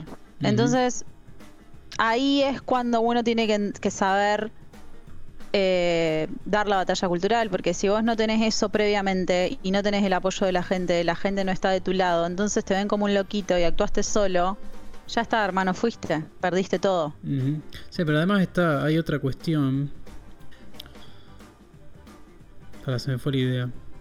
Se me fue la idea por, por leer el chat. Eh, Ah, no, que eh. el, tema de la violencia igual, más allá de... El, tema de la solución violenta es que sí o sí tiene que sí o sí tiene que ser una cuestión de, de que no te queda opción. Como cuando te vienen a robar, si te vienen a robar y te sacan un cuchillo, no te hagas el macho, salí corriendo si podés. Si no te queda otra, te defendés. Lo mismo pasa en este caso. Porque la violencia tiene su- sigue su propia lógica. Hay muchos que fantasean con esto de revolucionar y salir con las armas. En tres días los tumbamos, tenemos una sociedad libre, viva la pepa. En realidad no es así. Es muy probable que simplemente te tumben y pases a la historia como un grupo de terroristas que se rebeló co- contra el Estado y quiso generar caos en la sociedad y qué sé yo. Eh, y si, y si no te tumban inmediatamente, lo más probable es que generes una guerra civil que dure años, en la cual mueran un montón de inocentes. eh, y la verdad que por eso tiene que ser sí o sí una, una situación en la que como que no queda otra, como que nos van a matar a todos sí o sí, bueno, vamos a defenderse. Pero Sí, igual también para mí lo que, lo que yo siempre trato de decirle a la gente cuando me preguntan es que hay una revolución silenciosa también. La revolución silenciosa es apartarse totalmente de todo lo que conlleva el Estado, cualquier tipo de gobierno, lo que sea. O sea, cuando nosotros estamos diciendo planta tu propia huerta, es literalmente hacerle la contra en, en un par de sentidos al, al gobierno o cuando decimos, no, no sé, si tenés la posibilidad, eh, hacete, no sé, dependiente de energía solar, energía eólica, porque no dependés del Estado, trata de resolver los problemas médicos con, con gente de confianza. Todas esas cosas son revoluciones silenciosas. sí. es, Eh, plantearse de, de dónde te tiene agarrado el Estado y empezar a cortar esos hilos. Eh, Una cosa Exacto. importante es entender que el Estado no es más que que el Hidra, viste, que le cortas una cabeza y salen dos más. Eh, pensá Claro. Venezuela. Pensá que, por ejemplo, te lo bajaste Maduro. ¿Y quién sigue? Y uno de sus jefes militares. ¿Y después qué sigue? Y murió. Chávez, Después- a ver, murió Chávez y surgió Maduro. Claro. Y después viene el otro, después viene el otro, hasta que eventualmente el Estado colapsa y ¿qué tenés? Las bandas criminales que actúan como pseudoestados dominando las regiones, como vemos por ejemplo en México. Eh, y entonces, ¿qué pasó? Desperdiciaste tu única oportunidad, tu única vida, en dar una batalla en la cual realmente no brindaste un cambio mayor. Claro. Eh, en ningún momento te defendiste, o sea, te- sí, te defendiste el Estado eh, como es el monopolio de la violencia, vos peleaste contra él y hasta cierto punto podrías llamarte el bueno de la historia. Eh, pero al fin y al cabo fue un sacrificio al pedo y no mejoró la situación. Sí. Sí estaría, sería razonable el defenderte en una situación, como bien decía Lev, eh, de donde realmente no tenés otra opción y sabes perfectamente que tu accionar es moral. Eh, sabes que al fin y al cabo no hay ningún arrepentimiento de lo que hiciste. Acá hay alguien Mire, que hay- pregunta. ah, una cosa antes. Con respecto de si viola el NAP o no. Eh, o sea, atacar a un político, ir a ir y matarlo, eh, en principio no estaría haciendo una violación del NAP. ¿Por qué? Porque, porque vos dentro de dentro de, de lo que es un, acto criminal y una banda criminal tenés los ejecutores, llámese, llámese policía, sicario, ponerle el nombre que vos quieras.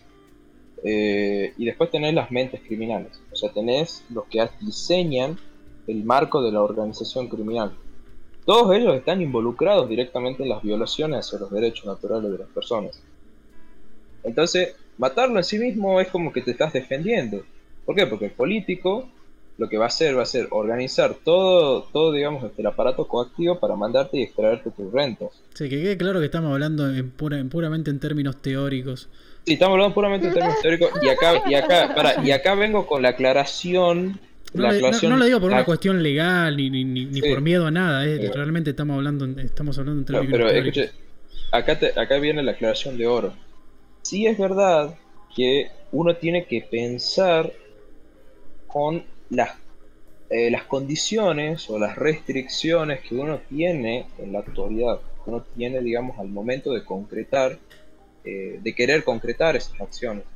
Matar hoy, hoy en día un político sería como dijo Carabina, o sea, le corta la cabeza a uno y sale otro. Y Sí. capaz que salen dos más. Sí, de hecho, Eh, la muerte de, de Chávez, por ejemplo, hizo que él, como no estuvo vivo en el mayor declive de Venezuela, en la mayor crisis de Venezuela, él ya estaba muerto, ya era el, el santo, eh, su, Claro. su figura sigue, sigue teniendo una imagen positiva con un montón de gente que se está cagando de hambre en, en Venezuela y que dice, no, pasa que ahora es la corrupción y qué sé yo. Claro, O gente que se fue y que sigue adorando a Chávez desde afuera. Pero Claro, bueno, para, y, les, y les termino de comentar. Entonces, muchas veces, para evitar mayores disturbios, mayores problemas, salvo que vos ya estés en una condición, como bien dijo Lep, de que ya no te queda otra, y bueno, fue, hay que, hay que moverse, levantarse.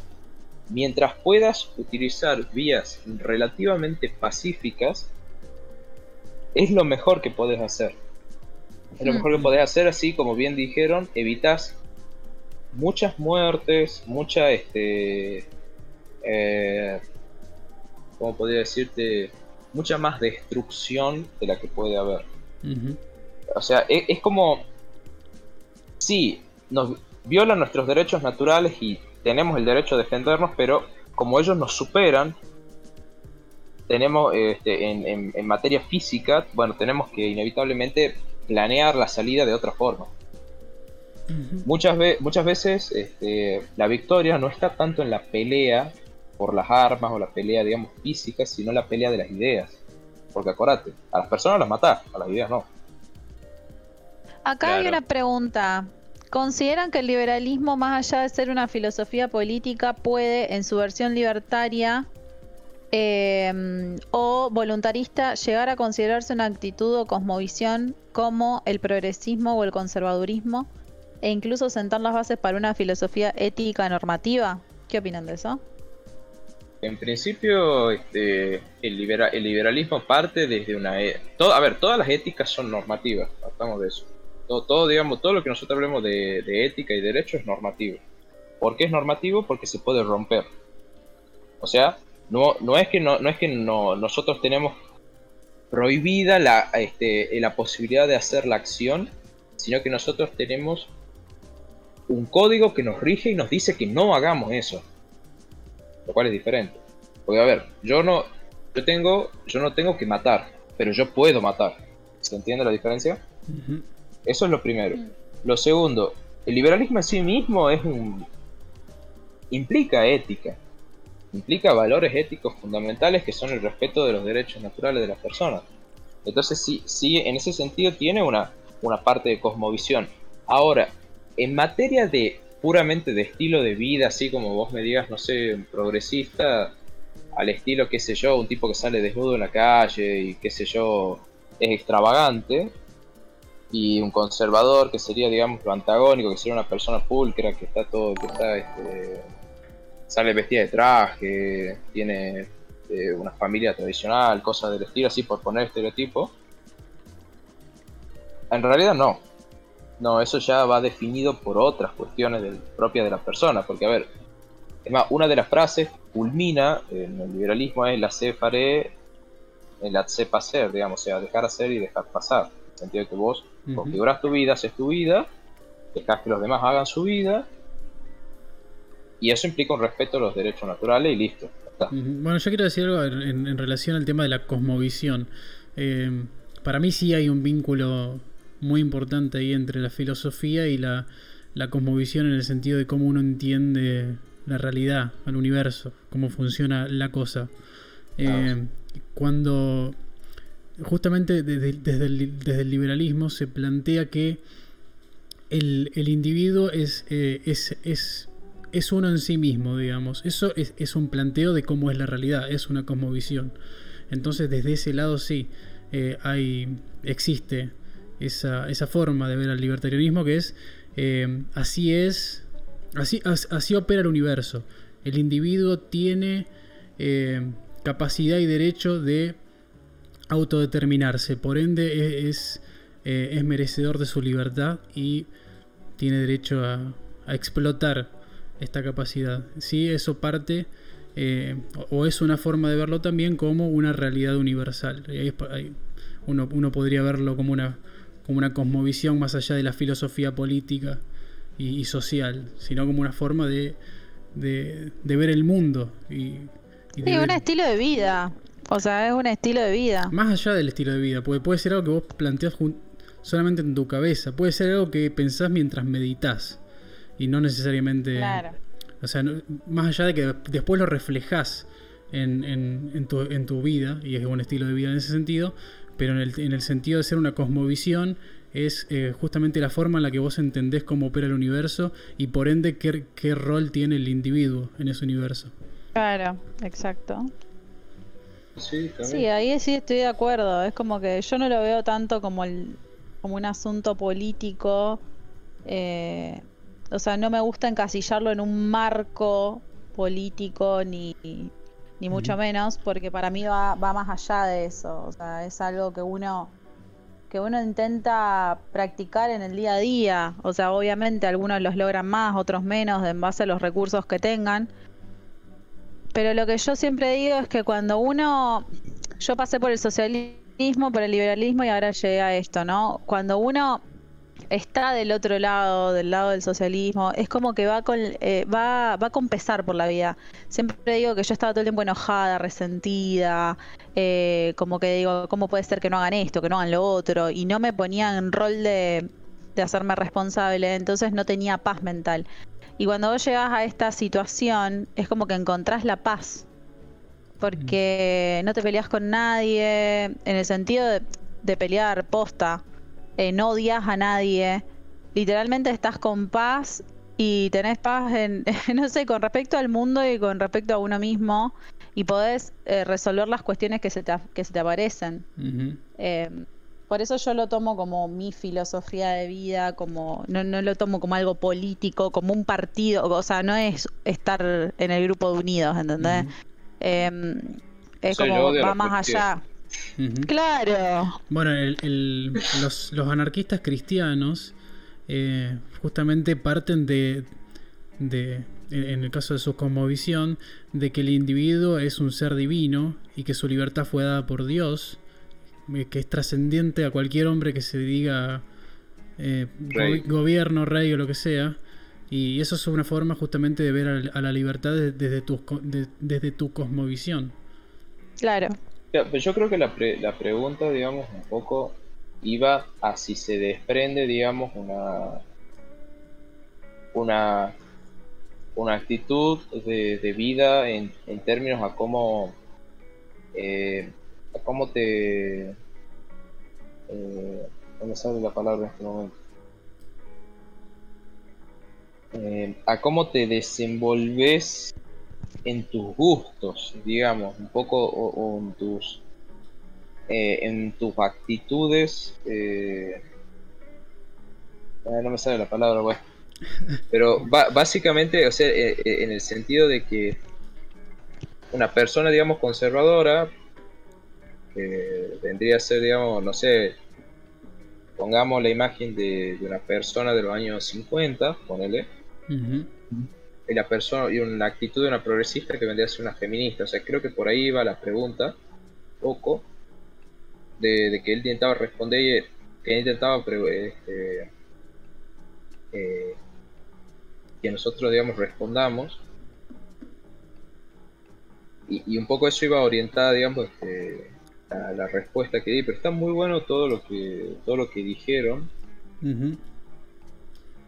Sobre todo, digamos, hago un punto en eso que dijo Lev, eh, que hay que resaltarlo mucho. Y es que inevitablemente también la- la- la- las ideologías políticas que vos tengas, y también esto va en, en- en sintonía con lo que dijo Agus, te terminan guiando hacia una cosmovisión, ¿no? O sea, influyen un poco, no son una... O sea, no, no- no es como que es la, la cosmovisión completa, pero te influye. Sí, es que- pa- es que es como que si vos lo encarás desde, desde la lógica, por ejemplo, y por ejemplo, un resumen. Eh, si yo no me puedo. No lo escucho ni a palo. ¿En serio? ¿Qué? Yo lo escucho perfectamente. Ah, bueno, cosa tuya, vos. Eh, si yo no si yo no tengo derecho a imponer mi voluntad sobre, sobre otro nadie el otro no tiene derecho a imponer su voluntad sobre mí un planteo lógico sencillo reduccionista pero que a vos te, te- te hace sentido y entonces desde ahí desde ese planteo lógico sencillo empezás a, desarmarlo y a ampliar más, más y más en ese concepto y el por qué es así, y capaz que llegas a una cosmovisión más eh, holística y que involucre más factores que simplemente un, un jueguito lógico de ida y vuelta. Claro. Qué interesante, la verdad, esta pregunta me hizo pensar bastante. Sí. bro. Hoy el chat estuvo súper activo. Sí, la verdad. Encima tuvimos, tuvimos más de 40 personas durante un buen rato, ¿no? Sí, yo vi, creo que estuvimos en un rato con 45, no sé si llegamos a más. Sí, llegamos a 50 en un momento. Uh, joya. uh, Che, libertad por de armas va a cierto- reventar esta mierda. Por cierto, Lev, 1500 seguidores en IG, eh. Todo un influencer. Ah, sí, hace poquito llegamos a los 1500. Pero vos sabés que vengo creciendo lento en, en Instagram hasta el momento. O sea, el llegar a los 1500 me fue Son los a- feds. arrastrando.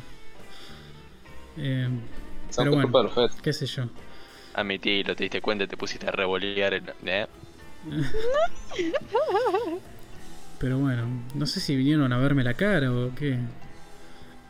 Y te Claro, vinieron a ver todo esa, esa- ese remolino de facha. Che, Juancho, ¿te venís al podcast en- después de después de Libertad y Armas y Mentolate? Yo creo que Juancho tiene que contar la historia de su tesis doctoral, Es muy que bueno. está muy zarpada, muy zarpada. Sí, sí. Estaría bueno que lo comente. Ujú.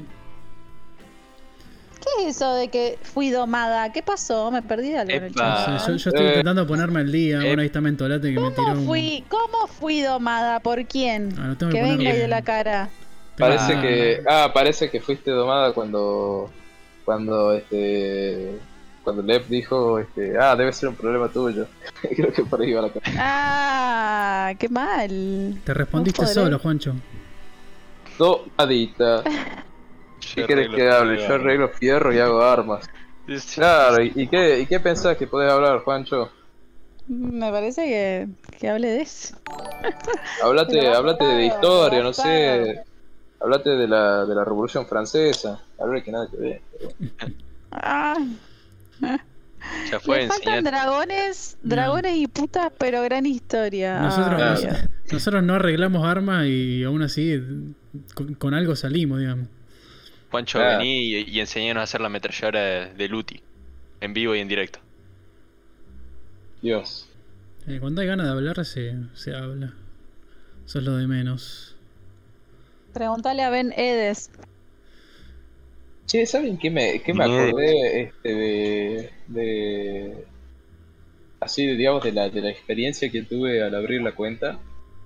Mm, no. ¿Qué pasó? O capaz que sí, De no me acuerdo. que- No, no, por eso o sea, estaba como, como pensando en voz alta. ¿Saben qué me acordé? Bueno, la cuestión es que. Empecé a darme cuenta que está que Instagram está llena de cuentas de, de personas este, muy. ¿Cómo podría ponerlo en palabras? Muy. especiales con H, digamos.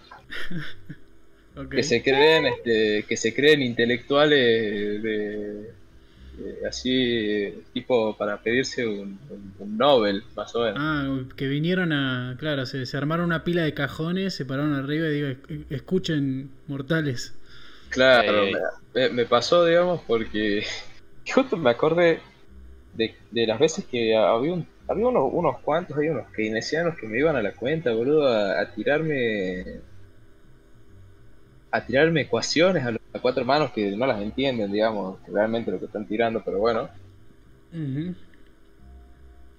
Pero, pero lo mencionaba porque me pareció como muy interesante esa... ¿Pero por qué? ¿Vos estabas hablando mucho de economía al principio o por qué te aparecieron con eso? No, porque empecé a tirar memes de Keynes, ah, básicamente. claro. Eh, y, básica, y básicamente los tipos, eh, bueno, me parecían tirarme ecuaciones y me parecía muy interesante resaltarlo por una, por una cuestión. Por la, petula, por la petulancia que mostraban y bueno, era impresionante, eh, tiraban, te juro, tiraban ecuaciones que ellos en su puta vida la van a entender. Eran un bueno. en la vida real, boludo. Sí. Y la, y la cuestión es que también me sorprendió un poco el sesgo de conocimiento. Porque había muchas personas que como yo no les respondía con ecuaciones, yo, yo les respondía de manera argumentativa, porque re- realmente si vos vas a responder con ecuaciones, o sea, digamos, que yo estudio, yo lo hago si estoy hablando con una persona que tiene, digamos, cierto, cierto grado de conocimiento de, de lo que está, de lo que está mandando, porque no, no es un tema que se, que se tenga que hablar así a la ligera. Pero me pero- mínimo.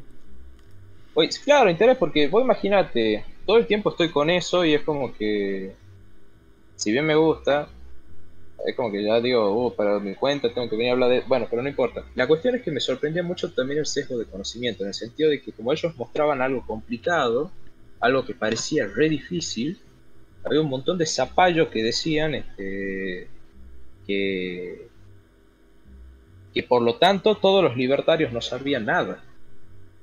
O que, do- o que domaban gente por tirarle una ecuación, no sé, te agarraban y te tiraban la, la ecuación este eh, de flujos dinámicos, así, nada que ver, y los tipos así como que decían, jaja, te domé.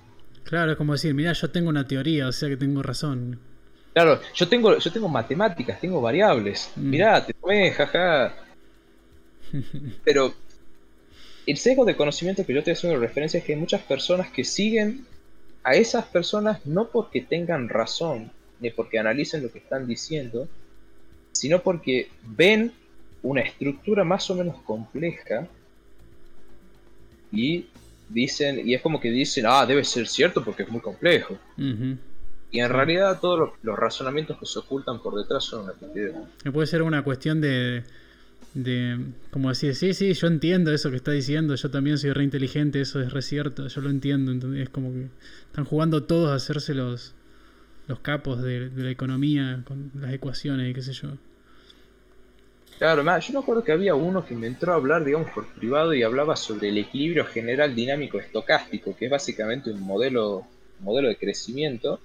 Y yo tipo, digamos, yo digo, este, este, este estúpido, digamos, no, no tiene idea de lo que me está hablando. Pero, ¿cómo estúpido? Si nosotros no insultamos a nadie que piense distinto. No, yo te digo lo que yo pensé. Sí, sí.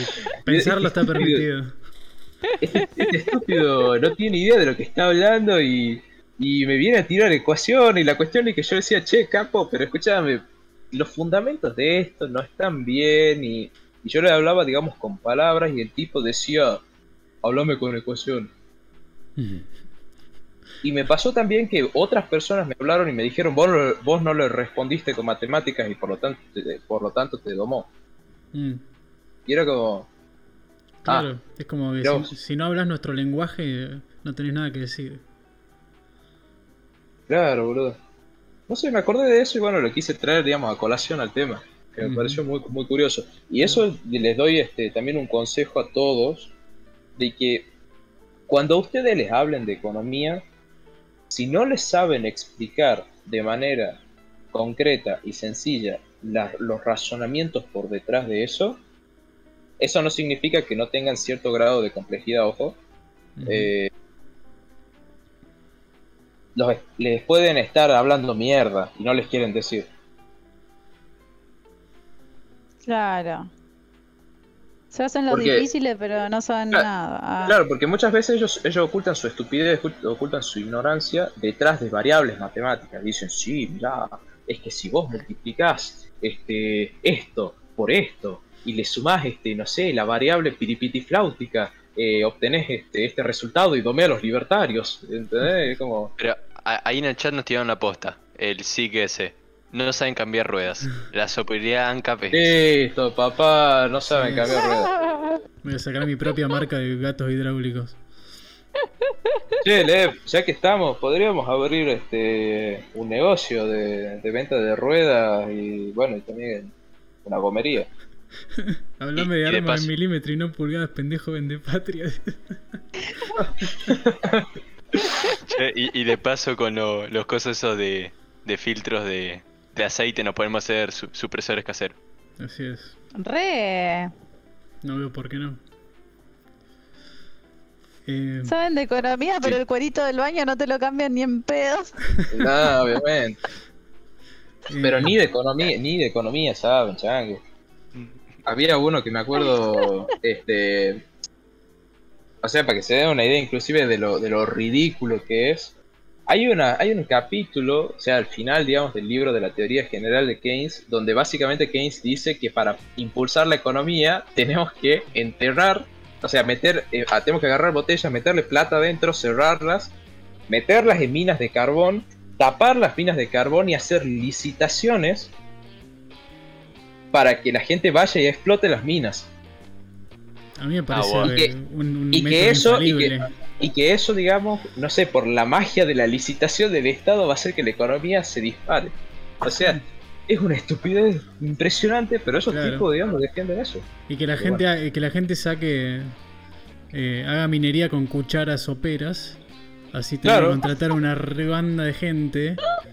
Y bueno, ya está. Claro, boludo. Bueno, Es gente, lo que- hay, que, lo- hay que incentivar la economía. Vamos a prender fuego el Banco Central. Sí. Total, en las Totalmente. reparaciones van a mover mucha economía.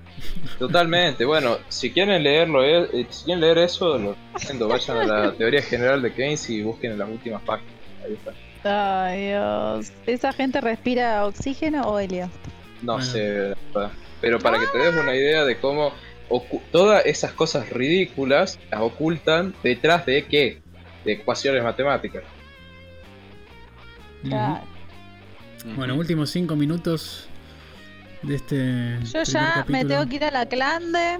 Me voy a ir a cambiar. Ah, te va- se va la clan de la nena. Nosotros laburamos. Licenciado Ellos en Bushcraft. economía, pero no te Este saben país un se saca adelante laburando en hojotas. Nah. No, no como nosotros licenciados en ver videos de Bushcraft. Claro, hermano. Esa, esa es la nueva, la nueva ver, video- ver videos mi ley, ¿viste? Ahora es ver videos de Bushcraft. Claro. Ese es nuestro pecado. Uy, eh, después, boludo, están los licenciados en economía de, de los videos de Miley, boludo. Uh, esos son, eso te digo, son peores que los demás. que los otros. Pero bueno. Ey, acá sí, sí será de Rosario. No sé. Me dice pasa dirección. Uy. Este. A vender birra. Eso fue muy específico. No, puta. Ya que hay gente de Rosario. Laboraba de Rosario, dicen, cajero en loco. Air, en Oh. Soy Fed. es Fed. Chao, Tremendo. en no. Tendremos, Basta, en basta fin. de Fed que ya tuve mi encuentro el fin de pasado. Ah, lindo. Ah, yo ojalá pudiera salir de Clande, pero bueno. Pero pues, hay, que- hay que Dales. laburar, hay que laburar, Que no. hay que lo- laburar. los, que Yo puede- la- los que pueden usar, perdón, ¿no? los que pueden usar, usar los emotes, que ahí veo que, que ya es el segundo que tira el emote del, del ANCAP. ¿Son, ¿Son porque están suscriptos o cómo funciona eso? Yo los, los subí porque estaba me, me- me dio una opción para subir archivos y dije, chao, los subo. Pero no sé cómo funciona eso. Ver, Eh, Yo los tengo, los tengo co- bloqueados. Con los puntitos del canal que te va tirando por B el coso, hay una opción que es para desbloquear un emote y por ejemplo ahí desbloqueo ah, el cosito este del ANCAP ah, y a ver. Mira, acá dice eh, Facundo Nieto. Hay que hacer una en el monte. Claro, hermano, ¿sabes cómo yo estoy para eso? ¿Un qué? Yo me, yo me resumo. Hay que hacer una clan en el monte. Ah, Eh, sí, yendo. el, Yo me monte, re- en el monte podemos hacer muchas actividades clandestinas. No, este, nos vamos a Tafí del Valle ahí este, y hacemos una tremenda jodita. En fin, No, a mí me parece cualquiera menos ese. El ANCAP lo tengo bloqueado. Mira, acá hay una cosa que dice Hay que sumar puntos. que al sal- dice salir de clande con el Charlie. Está loco. Hablando del Charlie, vos sabés que hay algo que me pareció así re pelotudo. Y es que el tipo un día sube, o sea, me, encima tengo gente que por ahí me pasa una que otra publicación de Charlie y es como, uh, la puta madre. Eh, el tipo subió mucho, hace mucho tiempo que, ah, que el gobierno era genocida, que el gobierno este, mataba gente, que el gobierno esto, que el gobierno otro, y después sacó un tweet diciendo que el gobierno debería fusilar a todos los comunistas. Ok. Ah, bueno. O sea, la contradicción en persona. Además, yo, yo me pregunto, boludo, ¿qué va a fusilar al pelotudo que está todo el día sentado en el celular haciendo comunismo de Facebook? Sí, ese. Ahí está lo que. Creo que, creo que con eso empezó la, el, el- el podcast. Justamente con. El tema de la coherencia. Claro, el. Con estos deschafados que. Que, que van por la vida ultra enamorados. Ni siquiera de sus ideas, porque es una cosa tan. tan. tan de guion que ni siquiera parece que es una idea. Sino que están tan enamorados de, ese rol que tomaron en, en su grupo, su grupo político, digamos, que. que por ahí disfrutan de. de ser picantes, ¿viste? Y, y ser extremos y hablar de, de genocidio como si fuese nada. Así como la feminista más extrema que, que se divierte hablando de genocidio, de, de matar a todos los hombres, ¿viste? Suscríbete al canal nivel 1 para obtener la eterna, vi- la eterna vigilancia acá. Claro. ¿Quién puso eso? No sé, ahí dice. Ah, estás leyendo. Eh, Eh, pero sí, es verdad lo que decís, Lev, es verdad. Están... No sé, es, es muy complicado hablar con esa gente también, boludo, porque todo lo resumen en pelotudeces siempre, en, mata- en matar gente, eh, en, no sé, hacer que el Estado haga todo, Sí, en sí. expropiar cosas, o de sí, última, Lo peor es que ni siquiera es matar, es mandar a matar. mandar a matar, claro, mandar a matar, porque como dice eh, Zigza, Charlie de pedo vio un palo en su vida, sí, boludo, o sea, Charlie, sé, boludo, agarra un palo y se se caga encima, ¿entendés? O ese tipo ve un palo y se caga encima, no, boludo. Pero. Con un palo. ¿Qué? ¿Era verdad? ¿Qué pasa? Ay, Dios, este grupo. Bueno, vamos Hay un cortando. respeto, loco. Vamos Basta, cortando hasta. Ya tuvieron demasiado por hoy. Hemos, La hemos- eterna, la, la eterna videopaja. no me metan a mí en lo que hacen ustedes de su lado. ¿eh? Eh, che, Lev, eh, che, Lev, ¿estás consciente de que, de que capaz que alguno sea medio degenerado y ahora se haga la paja viendo tu video? Es el precio. ¡Ay, Norquiño! No, creo, creo, que lo más, creo que lo más incómodo de eso es que hay cero chance de que sea una mujer. Y bueno, es lo que creer. No algo es algo.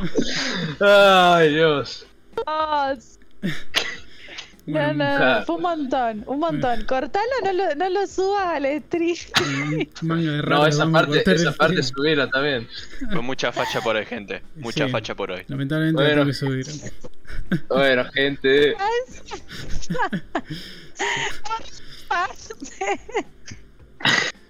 Nos fuimos, me fui a la mierda, muchachos. Sí. Cierren la puerta, apaguen la luz. Apaguen la luz. Me parece una buena forma de terminar el podcast. Ay, Dios. Viva la libertad, carajo. No, mentira, que. No, no, no, no. Rule 34 no. No, JP, sos un hijo de puta. No, hermano, basta, por favor. Bueno, ya está, muchachos, cortemos, nos vamos a la casa. Bueno, chau, chau, adiós. Bueno, gente, buen fin de semana para todos. Voy a subir videos eh, seguramente en la semana y nos estamos viendo el viernes próximo con Libertad de. Mentorate. Viva las Viva ruedas, carajo. carajo. Vivan las ruedas, así es. Saludos. Vivan gente. las ruedas, carajo. Chao, Nos chao. vemos. Nos vemos. Ay, Dios.